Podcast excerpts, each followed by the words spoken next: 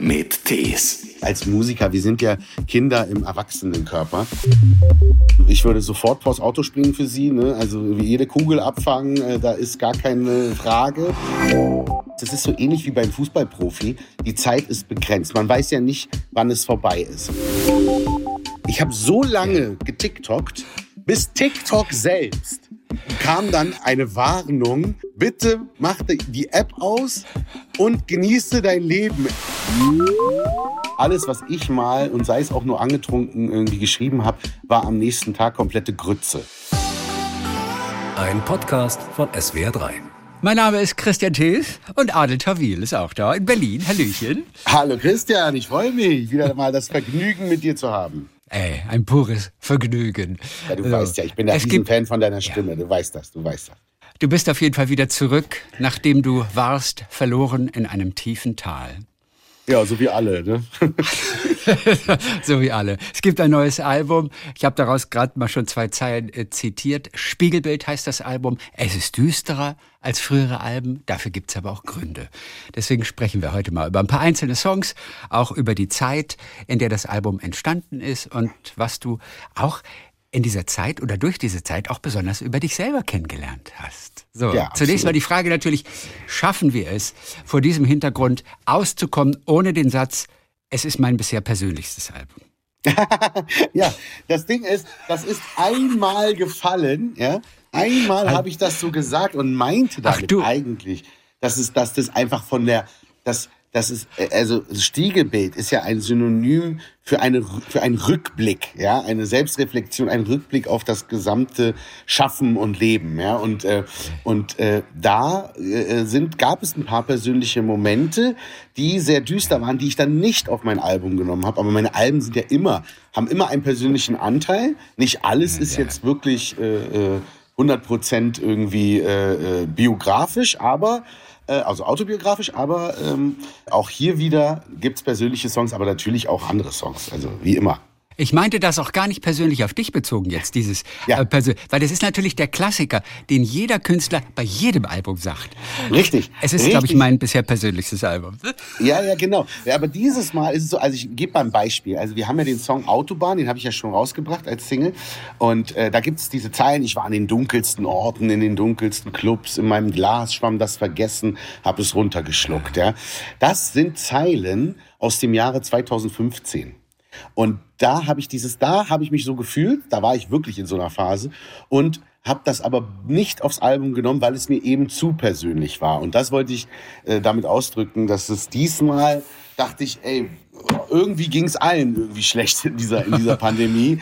Ähm, warum jetzt so auf sein Image achten und, und das, das Saubermann-Image in Anführungsstrichen.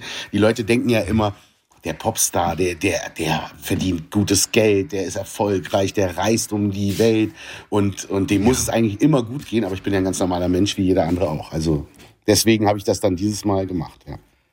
Ja, okay, aber ist schon von 2015, also auch da war nicht alles Sonnenschein, denn ja. es scheint von außen so einfach, aber es ist nicht so leicht. Du standest vor Tausenden von Menschen und warst trotzdem allein.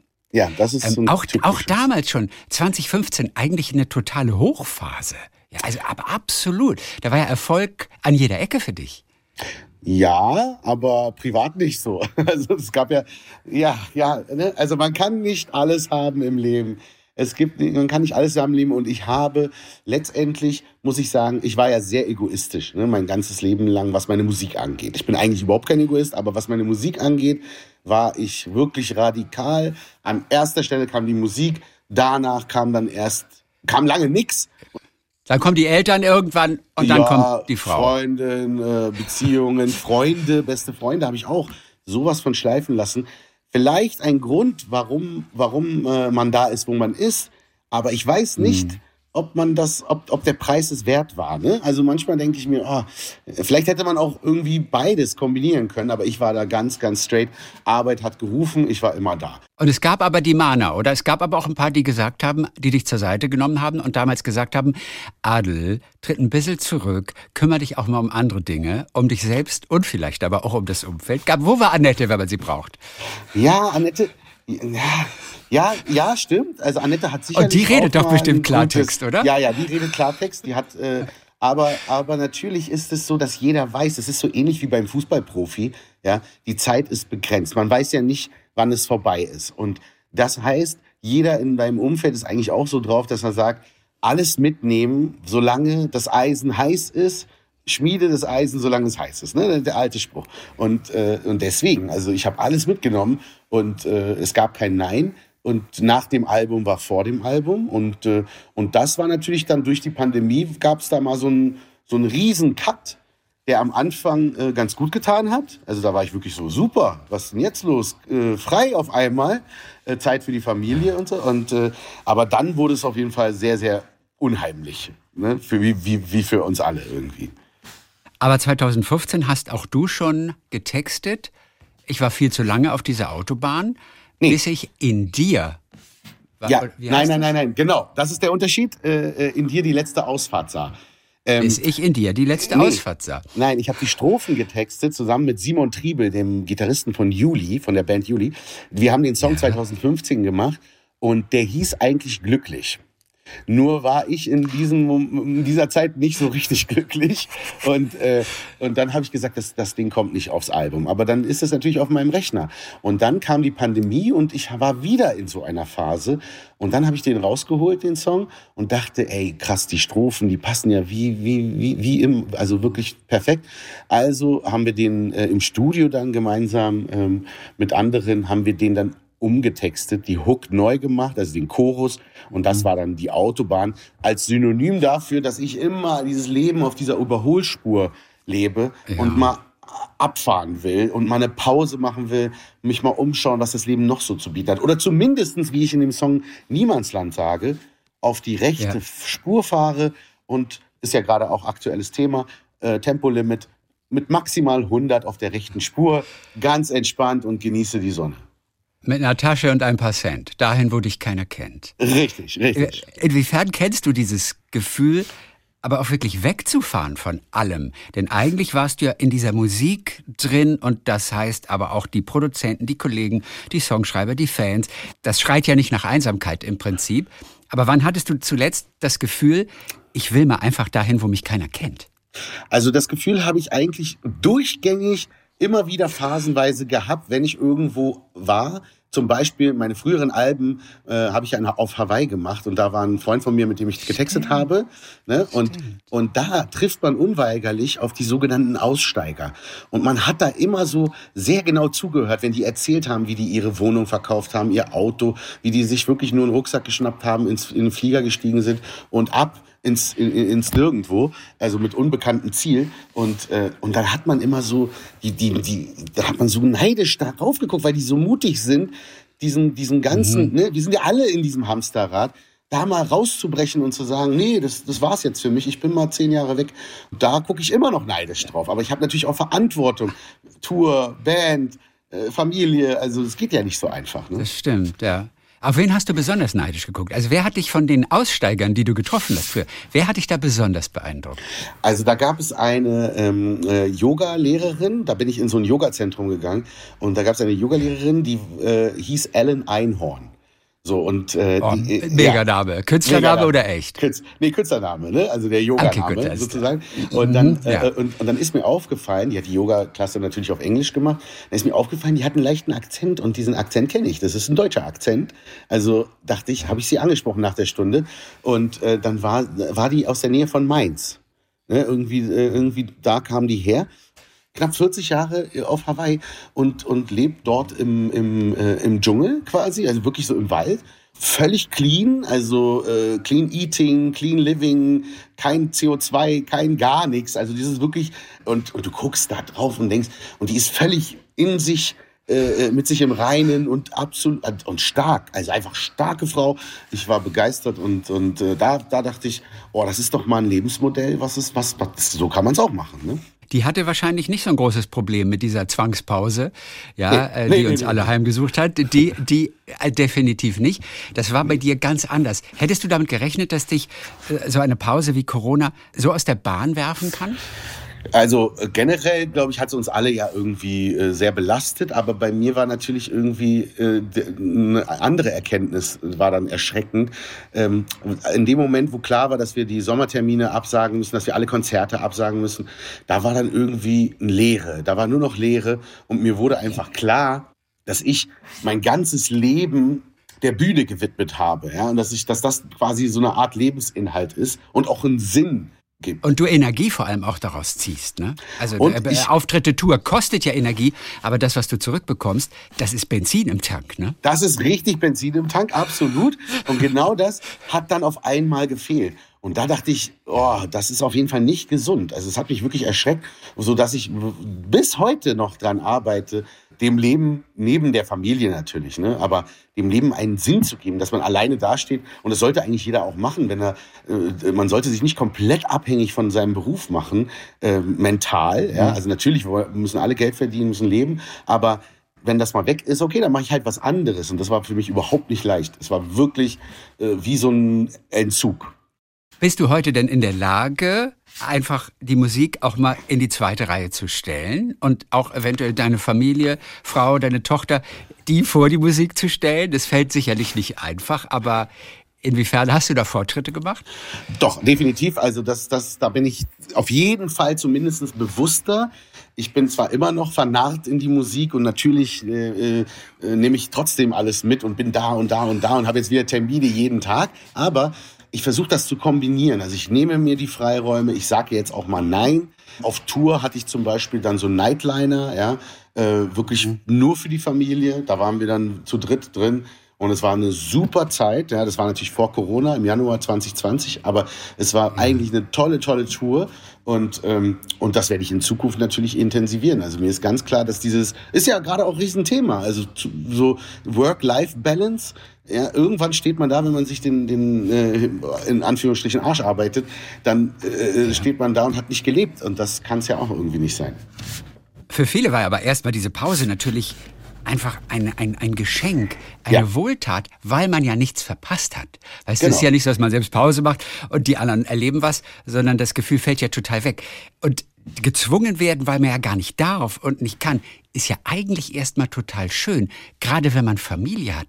War das nicht ein Geschenk, überhaupt so viel Zeit für die Tochter dann zu haben, die ja nur ganz klein war zu der Zeit? Genau, genau. Ja, das war natürlich ein Geschenk. Also die ersten Monate, wir waren ja auch noch in Ägypten, es war schön warm, aber es war natürlich unheimlich, ja, weil man wusste nicht, was ist das für ein Virus, wie wird das jetzt weitergehen und so.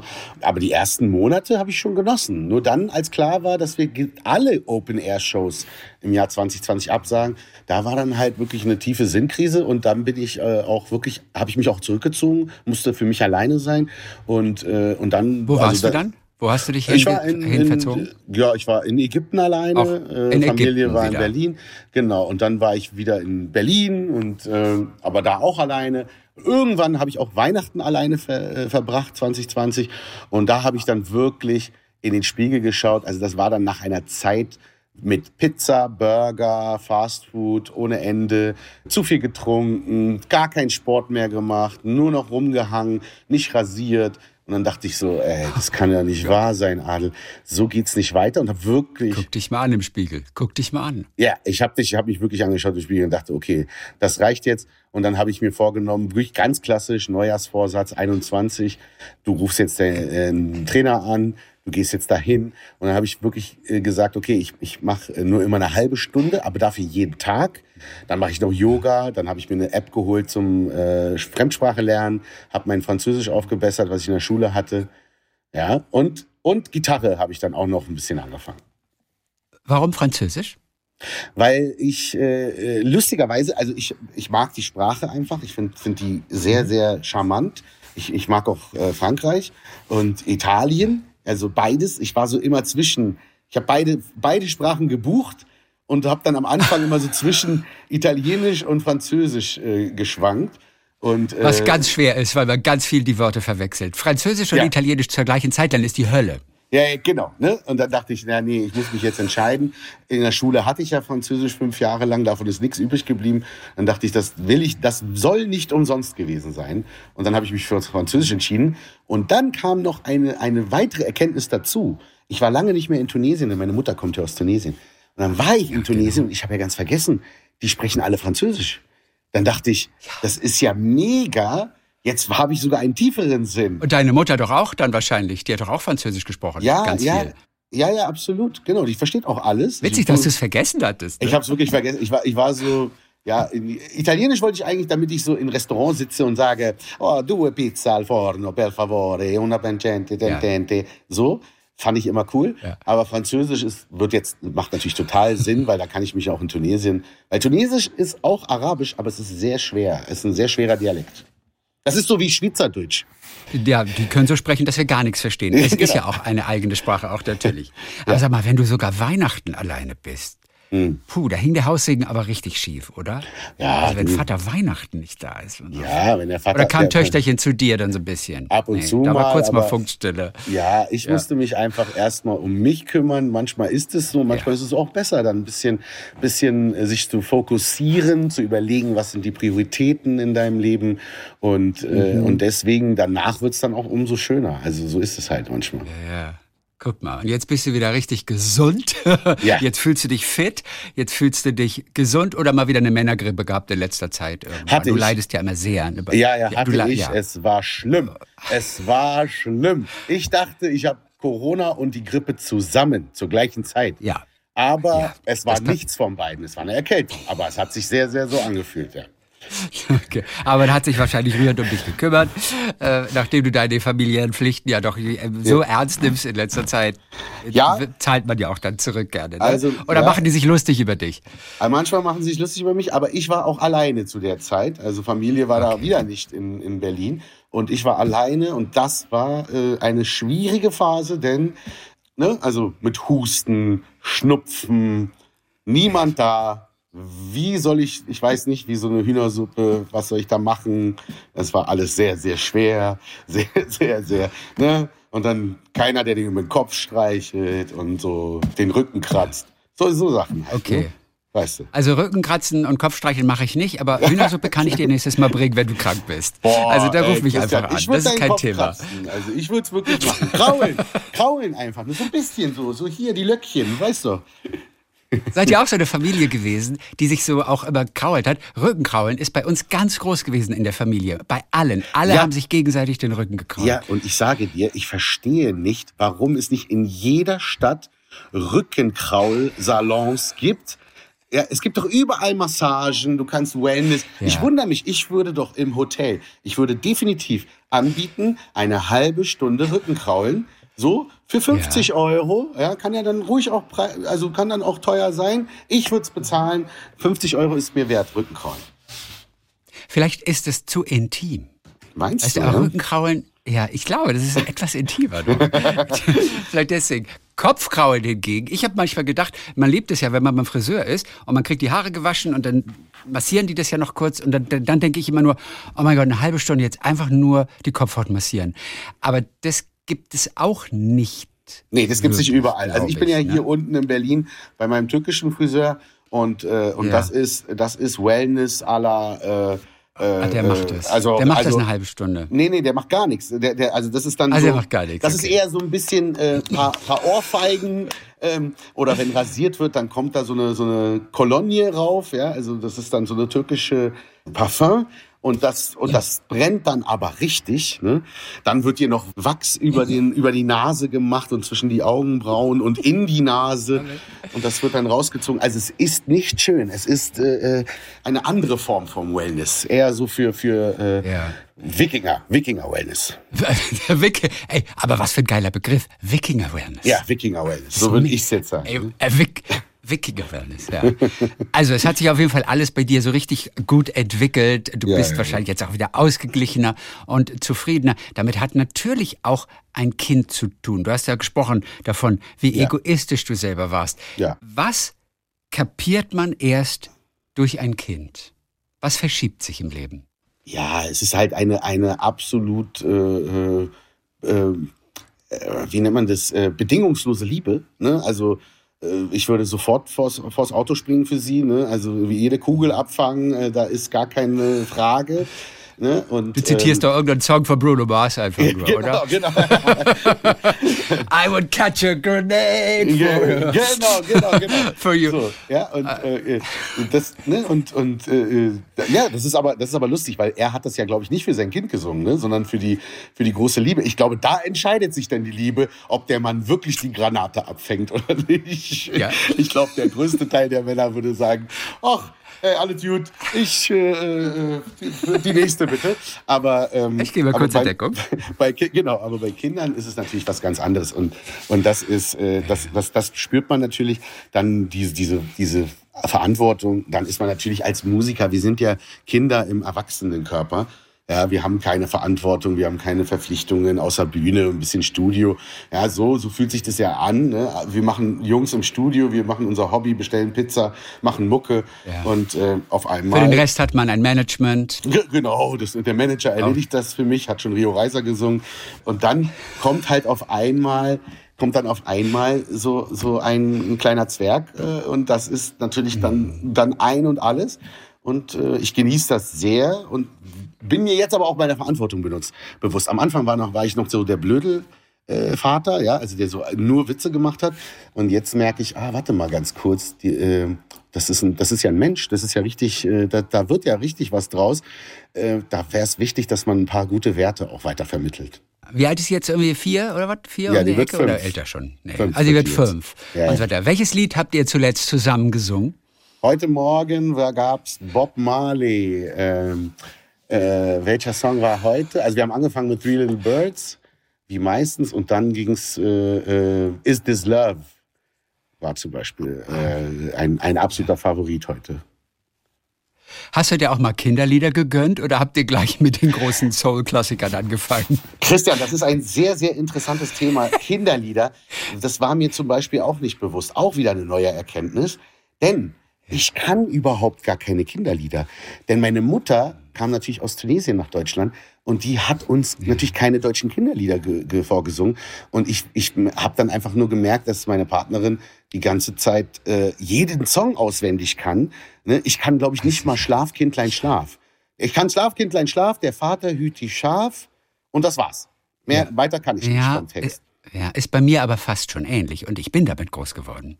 Schlaf, ja? Kindlein, schlaf, dein Vater, die Schaf, die Schaf deine Mutter. Mutter dreh irgendwas mit Däumelein. Däumelein. Däumelein.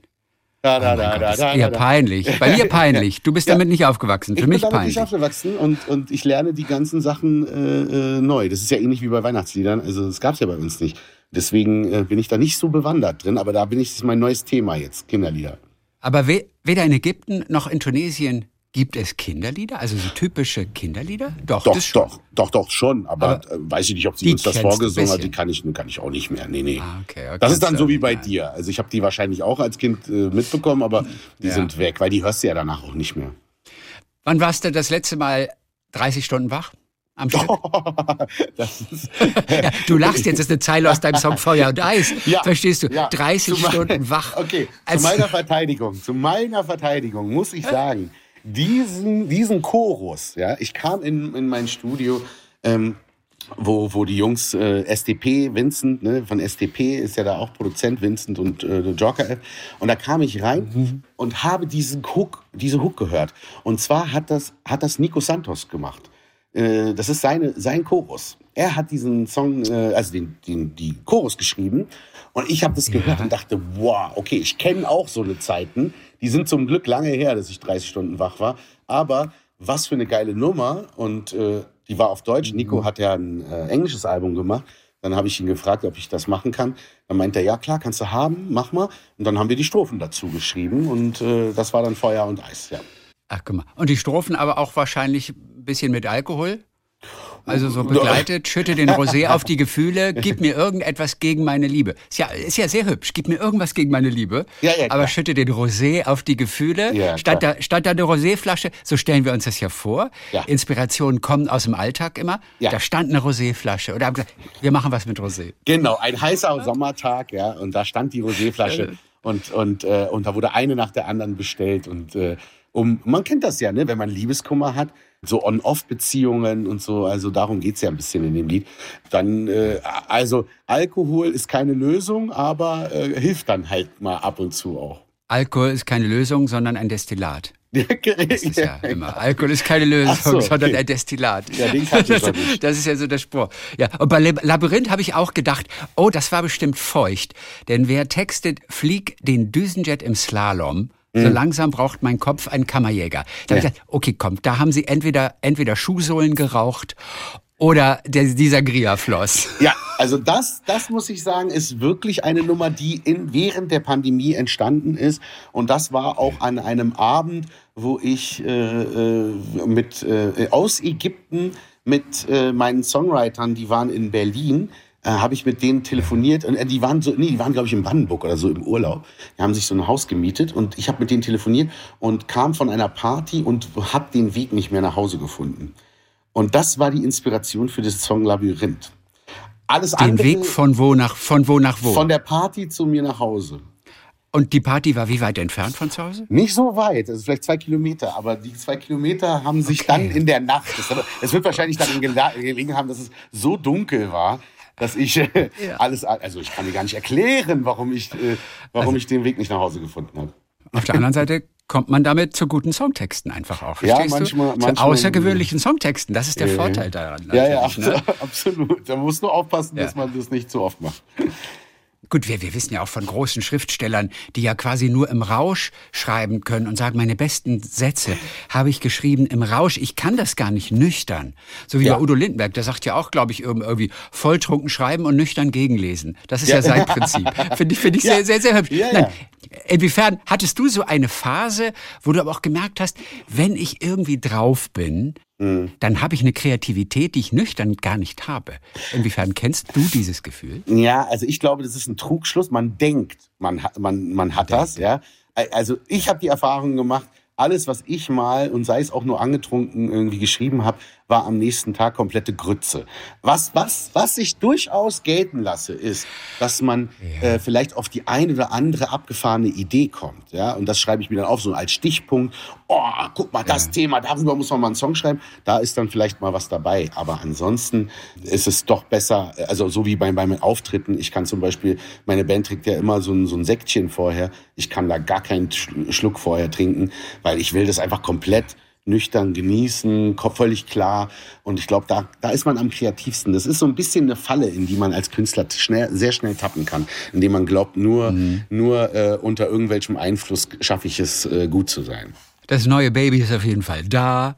Ja. Äh, äh, Spiegelbild. Wie sehr verfolgst du eigentlich die Charts? Immer, wenn man so eine Single rausgehauen wird wieder, wenn das Album rauskommt. Ja, Wie verfolgst also du das? noch nie verfolgt, weder bei The Boys noch bei Ich und Ich.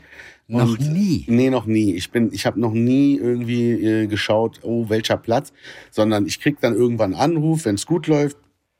Wenn es nicht gut läuft, kriege ich wahrscheinlich keinen Anruf und das war's. Also mich interessiert das nicht. Das ist ja so wie, keine Ahnung, wenn Leute jetzt die Aktienkurse jeden Tag äh, oder ne, Bitcoin oder was es nicht alles gibt, dann da jeden Tag gucken, oh mein Gott, es ist schon wieder gefallen, zwei Punkte.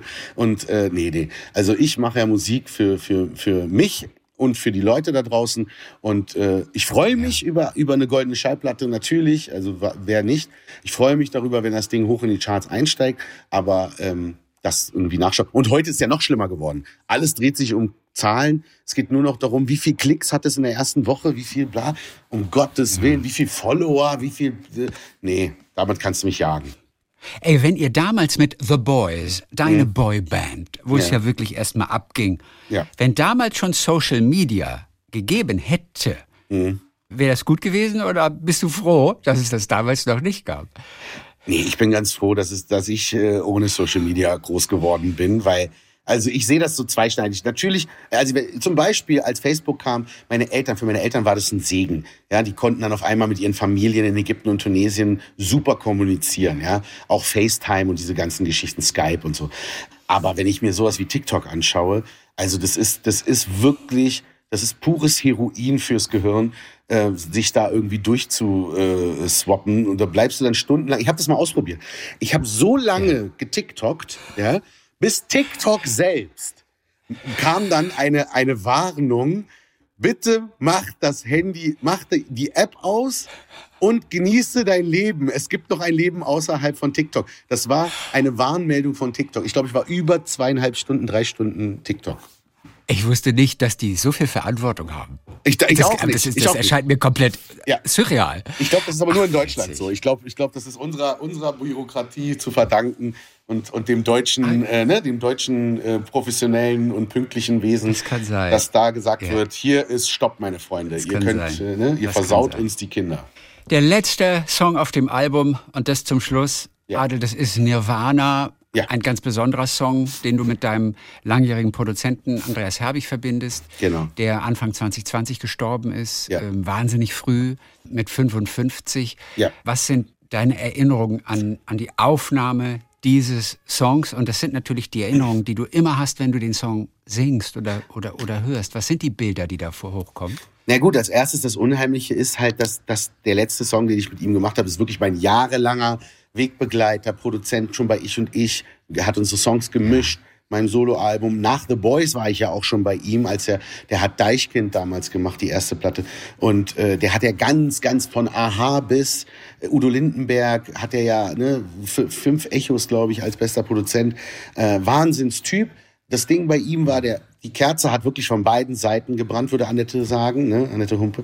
Der hat hell geleuchtet, der war wirklich ein Genie, aber okay, der okay. Wahnsinn war auch dabei und dann ging das halt relativ schnell. Ich weiß, dass, dass ich mit ihm, ähm, also ich hätte nicht gedacht, dass es unser letztes Lied ist, aber wir waren im Studio, ich hatte so einen, so einen Film gesehen, da war eine schöne 80er Jahre, äh, so ein Soundtrack drunter und ich meinte, hey, sowas in der Stimmung.